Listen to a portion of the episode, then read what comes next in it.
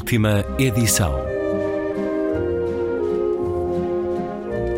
Um programa de Luís Caetano.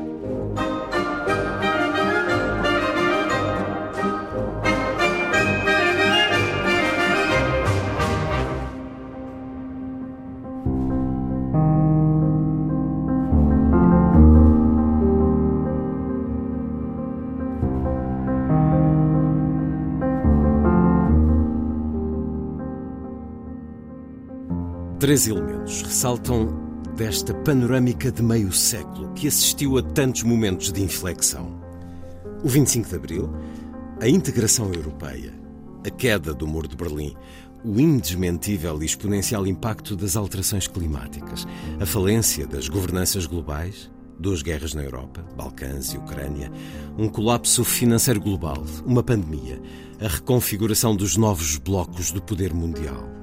E, todavia, o horizonte de esperança permanece no mesmo, na juventude e na ciência.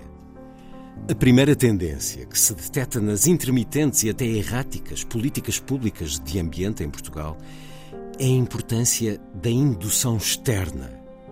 Sem as políticas comunitárias, tanto pelos quadros regulamentares como pelos apoios financeiros que a adesão à CE trouxe, estaríamos provavelmente numa acentuada perda de valores ambientais. Neste âmbito, também não pode ser hoje ignorada a inspiração trazida pelo primeiro português secretário-geral da ONU, António Guterres, projetando a um nível inédito todas as dimensões e, sobretudo, as humanas envolvidas na atual crise ambiental. A segunda tendência é a da incapacidade do país para efetuar mudanças estruturais em setores onde mergulham as raízes dos mais graves problemas ambientais do país. É o caso do desordenamento do território.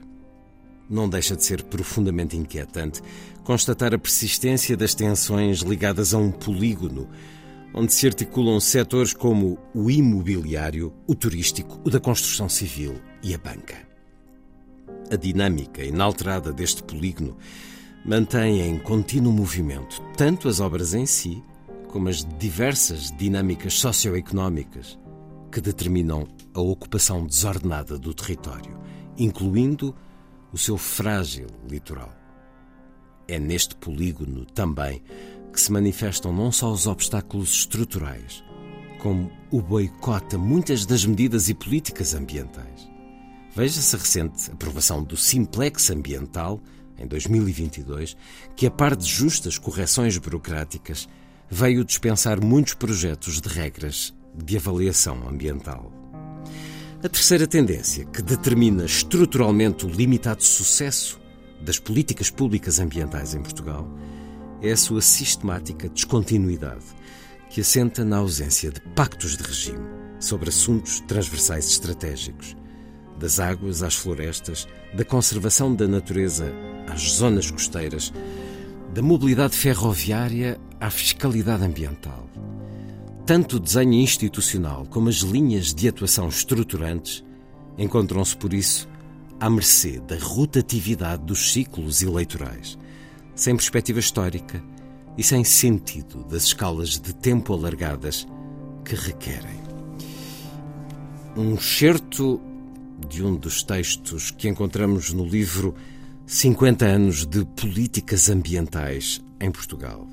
Da Conferência de Estocolmo à atualidade, livro com várias participações e organização de Luísa Schmidt, e este texto, eh, de onde li o excerto, é também de Luísa Schmidt, tem por título Enquadramento e Transversalidades, e é uma radiografia, uma curta síntese não só de um panorama histórico, como das eh, necessidades mais prementes, das eh, zonas de crise mais prementes. Um livro que acaba de sair com a chancela Edições Afrontamento, 50 anos de políticas ambientais em Portugal, coordenado por Luísa Schmidt, ou organizado por Luísa Schmidt. Bem-vinda de regresso à Antena 2, Luísa Schmidt. O tratamento vai ser mais informal, porque trabalhamos durante muitos anos nesta rádio, no programa Um Certo Olhar. Muito gosto e com muitas saudades. Vamos falar daquilo que te é absolutamente essencial, causa de uma vida, eh, um trabalho que continua persistente e que vamos continuando a ler também nos artigos regulares no Semanário Expresso e em muitas outras intervenções, agora com este livro que começa por nos falar de uma conferência que para a maior parte de nós não é muito familiar, a Conferência de Estocolmo em 1972, há já mais de 50 anos, que tinha por lema Há só uma terra. E este lema é muito semelhante à afirmação que temos ouvido repercutida nos últimos anos na luta ambiental, na luta pelo ambiente, muito entre os jovens, muito a partir de Greta Thunberg, mas já escutado também pela própria voz do secretário-geral das Nações Unidas, aqui referido, não há planeta B. Há 52 anos há só uma Terra, hoje diz-se, afirma-se, grita-se, não há planeta B.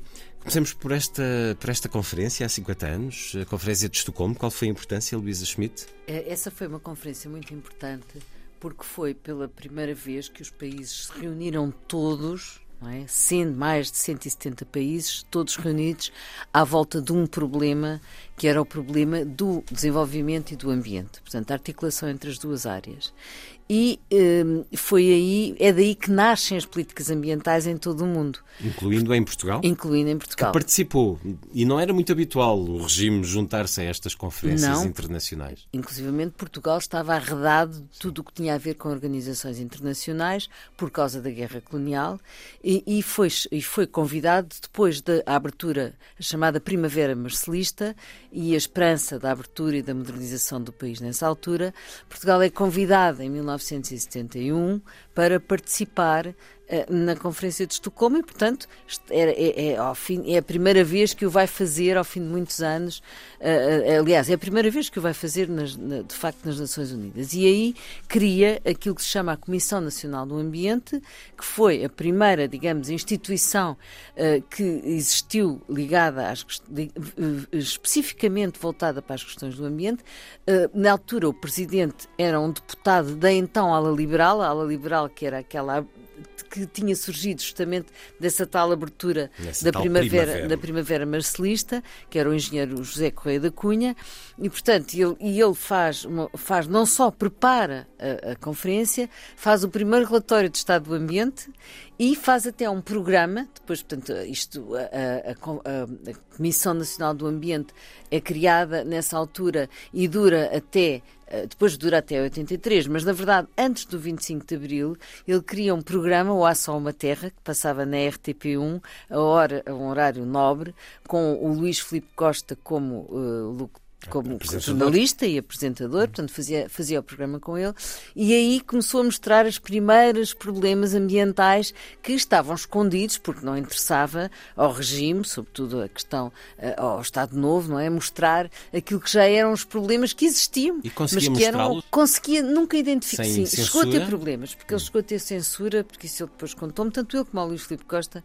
eh, me contaram que eu tive a ocasião de os conhecer, de os entrevistar, de falar várias vezes com eles, eh, e e, uh, e eles uh, realmente houve momentos de censura e, e se, iam sempre ao lápis azul, não é? Uh, e, e, havia coisas que eles não podiam mostrar. Podiam mostrar, por exemplo, a poluição que havia nos rios, mas nunca, nunca mostravam bem quem é, de onde é que aquilo vinha. Uh, também a extração, por exemplo, da pedra rosa, que era aquela pedra da rábida, e a maneira como aquilo estava a ser explorado de uma maneira excessiva para os prédios de Lisboa, como eles diziam na altura, mas, também, mas nunca identificavam, digamos que tinha, havia sempre muito cuidado com identificar quem é que estava a fazer aquilo, os, a poluição, por exemplo, do barreiro, não é? Que, inclusivamente, uh, muitas vezes há, um episódio, um, jogo de futebol dos operários em que praticamente não se viam por causa do nevoeiro da poluição, que na altura era o polo do barreiro. Portugal não era um país industrializado, não é? nós não tínhamos feito a Revolução Industrial, mas tínhamos dois polos altamente poluentes. Um era o barreiro e outro era a Estarreja, que apareceu mais tarde. O barreiro que uh, in, inicia, tem início no, no logo no arranque do século, uh, mas uh, este arranjo é um pouco mais tarde, anos 50, uhum. mas eram esses dois polos que realmente eram altamente poluentes e, e, isso foi mostrado, não é? Mas nunca era muito. Era, bem, houve um problema com o jogo de futebol e tal, os, os operários praticamente não se viam, e isto aconteceu. Depois, depois ele ia falar com o médico, o médico disse: Ah, não é assim tão grave. Quer dizer Havia, mas, mas Nasce aí começaram... uma certa consciência ecológica social através de um programa televisivo, com o impacto que a televisão tinha na altura. Exatamente, o único que... canal. e existia. o programa vem na sequência da Conferência de Estocolmo, dessa preocupação e do, da Comissão Nacional do Exatamente. Ambiente. Exatamente, a Comissão Nacional do Ambiente, ao princípio, dedica-se a duas coisas. Uma, fazer um primeiro diagnóstico, portanto, perceber o que é que se estava a passar e daí faz o primeiro relatório de Estado do Ambiente, para apresentar em 72 na Conferência de Estocolmo, e a outra, para, e a outra o programa Ação Uma Terra com imenso impacto na altura na televisão, porque justamente só havia um canal e as pessoas viam todas aquele programa. O programa durou quantos anos? O programa ainda durou até uh, eh, 76. Portanto, começa em 72 e vai até 76. Mas, por exemplo, uma das coisas que eles não podiam mesmo mostrar era os bairros de lata. E, e, e, nós vemos perfeitamente a transição quando, quando, a seguir ao 25 de Abril, em 74, não é? Quando, quando eles conseguem então mostrar o que é que era o, o, a área metropolitana de Lisboa e mesmo Lisboa não é? em aqueles claro. 100 mil barracas, 80 mil clandestinos, e tudo aquilo era, não era mostrado na televisão, não podia ser. Não é? Sem ordenamento, sem. sem nenhum, não, a viverem em barracas, que à beira da Praça de Espanha, eram, eram, eram, eram, eram um barro de lata, não tinham, não tinham esgotos, claro que não tinham, não tinham água, não tinham nada, não é? Tinham que abastecer-se a um chafariz improvisado, e tudo isto acontecia em 74 e houve cólera em 74, em Lisboa, não é? Por causa disso mesmo.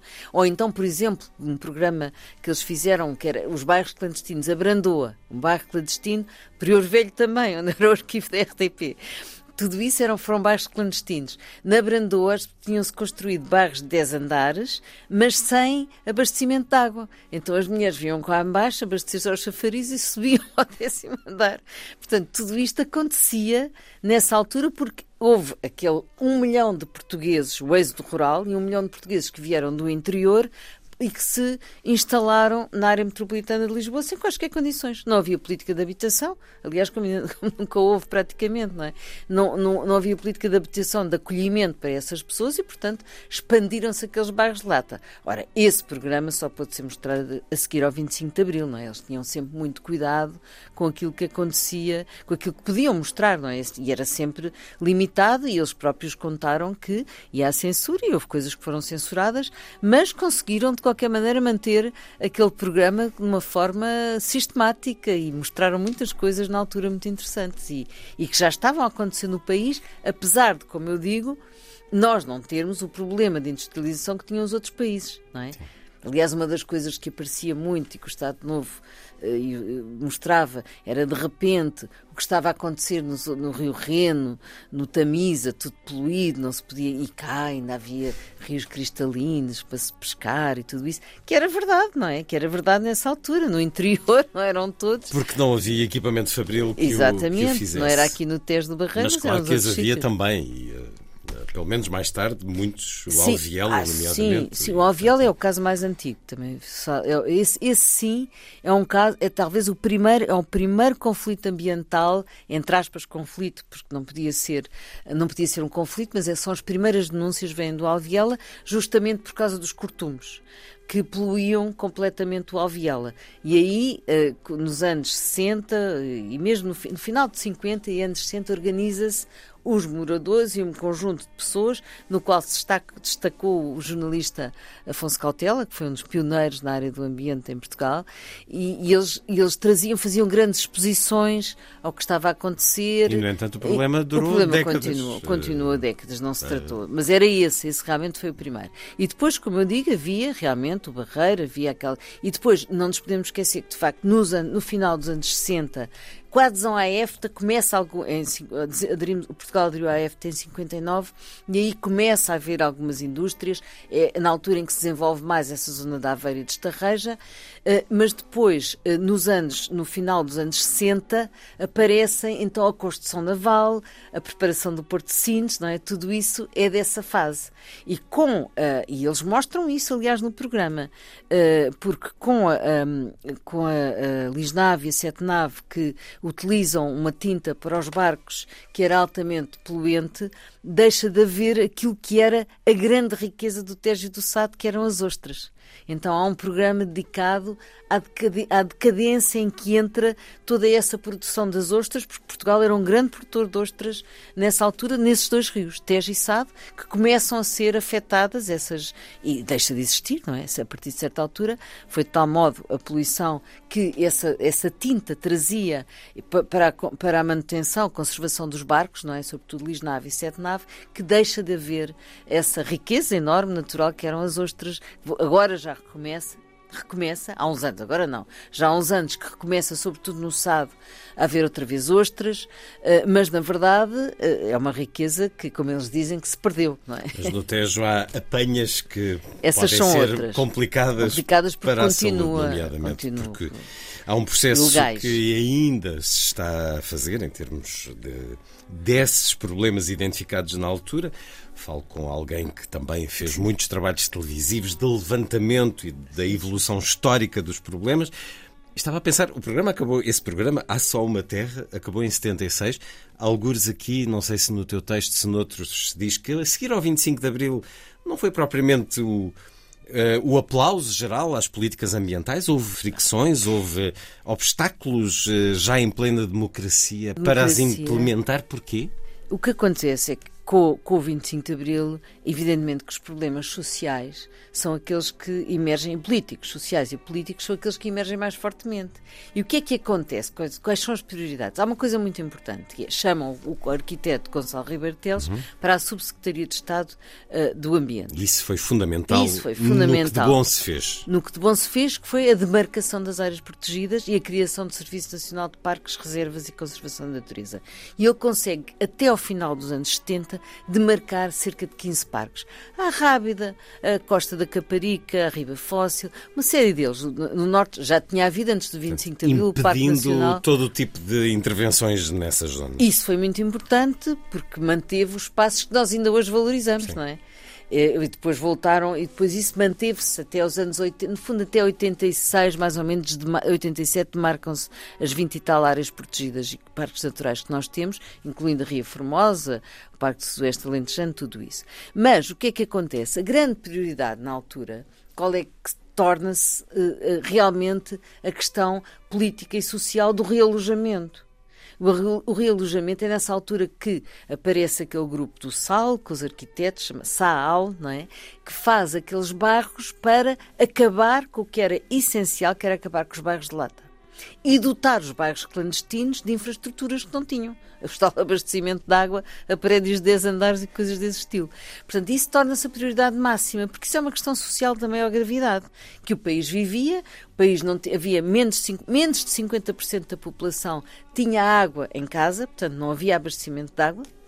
Não havia esgotos praticamente, era 20% dos, dos esgotos estavam ligados, eh, estavam ligados a, a, a, a, sistemas, não é? E tudo isso foi necessário criar. Ora, essa é uma política muito importante, aliás, o, o Ribeiro Teles diz o saneamento básico é a questão fundamental, fundamental. mas, na verdade, todas as outras áreas se tornam mais importantes. Mais grave do que isso, se nós virmos um dos textos que há nesse livro escrito pelo Miguel Caetano, eh, estava a preparar-se o Plano Regional de Ordenamento da Área Metropolitana de Lisboa, antes do 25 de Abril. Ora, com o 25 de Abril, não, é, não, é, não foi por maldade, mas de facto as, as, as, pessoas que estavam a trabalhar nesse plano foram todas colocadas noutros sítios, inclusivamente o Ribeiro Teles, não é? E, portanto, toda a parte do ordenamento do território, o que é que acontece? Dá-se eh, muita importância a esta questão social, temos que acabar com os bairros de lata. Temos que acabar com a cólera em Lisboa, não é? E aí há o tal eh, como prioridade o realojamento e criam-se aqueles bairros que hoje são altamente problemáticos, alguns deles, não é? Que são bairros autênticos caixotes uh, de, de, de, quer dizer, já, já perfeitamente, muitos deles a precisar de obras enormes, não é? Porque ainda por cima fez-se aquilo a correr sem nenhumas exigências do ponto de vista, uh, do ponto de vista energético, etc. Portanto, sem qualidade, não é? Construção sem qualidade, mas era preciso acabar com os bairros de lata. E depois, a outra coisa que não havia também era planeamento e ordenamento e, regras para o planeamento. E, portanto, uh, no fundo, desse ponto de vista, acabou por se criar um problema grave. Foi cada um construía o que lhe apetecia, onde bem calhava. Sem, onde bem regras, calhava. Sem, sem regras. Como os, repara que os, plan, os PDMs aparecem nos anos 90 e são aprovados em 95 por pressão europeia. Muito motivado pela Muito União motivado Europeia. pela pressão europeia, em 95.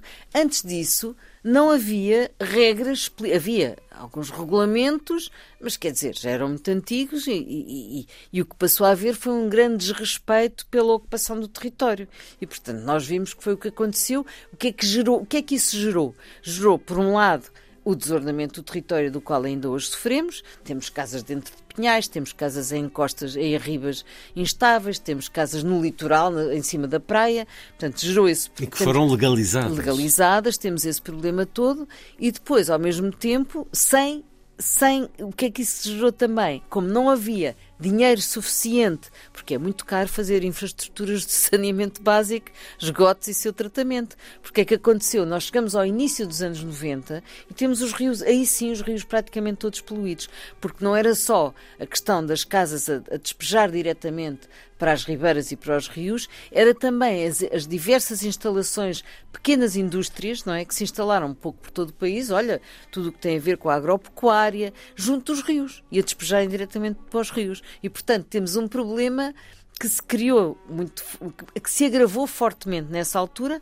Nos anos 90 temos, por causa de não haver essa capacidade de nem capacidade, nem, nem leis para tratar dos esgotos, e depois temos o quê? Com a entrada na economia de mercado nos anos 80, uh, com que entramos realmente, o país abriu, pois, digamos que depois do outono revolucionário, que acaba mais ou menos em 79, nos anos 80 Portugal entra na economia de mercado, ainda depois, sem entrar na União sim. Europeia, então o que é que temos? Uma produção, se olharmos para os dados, por exemplo, da produção de resíduos, é uma coisa brutal. Portanto, a exponenciação da quantidade enorme de resíduos, resíduos, restos de embalagens, coisas que nós começámos a utilizar e que não tínhamos antes, não é? Porque o mercado abre. Consumismo também. Consumismo e a possibilidade do consumo, porque antes sim. não o tínhamos, não é?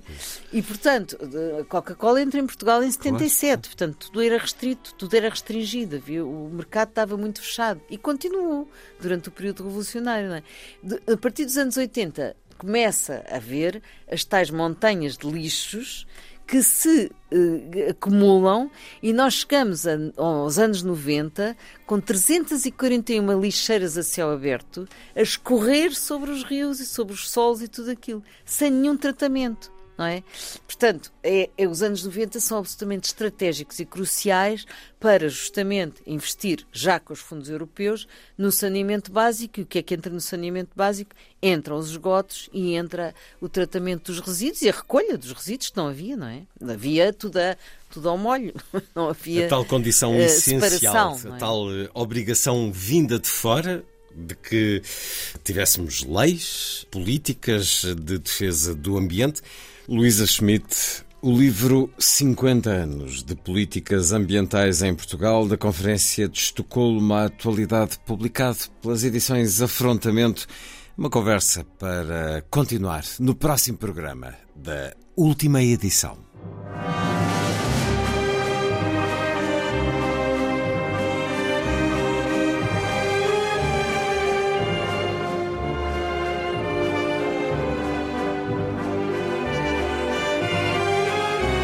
Última edição.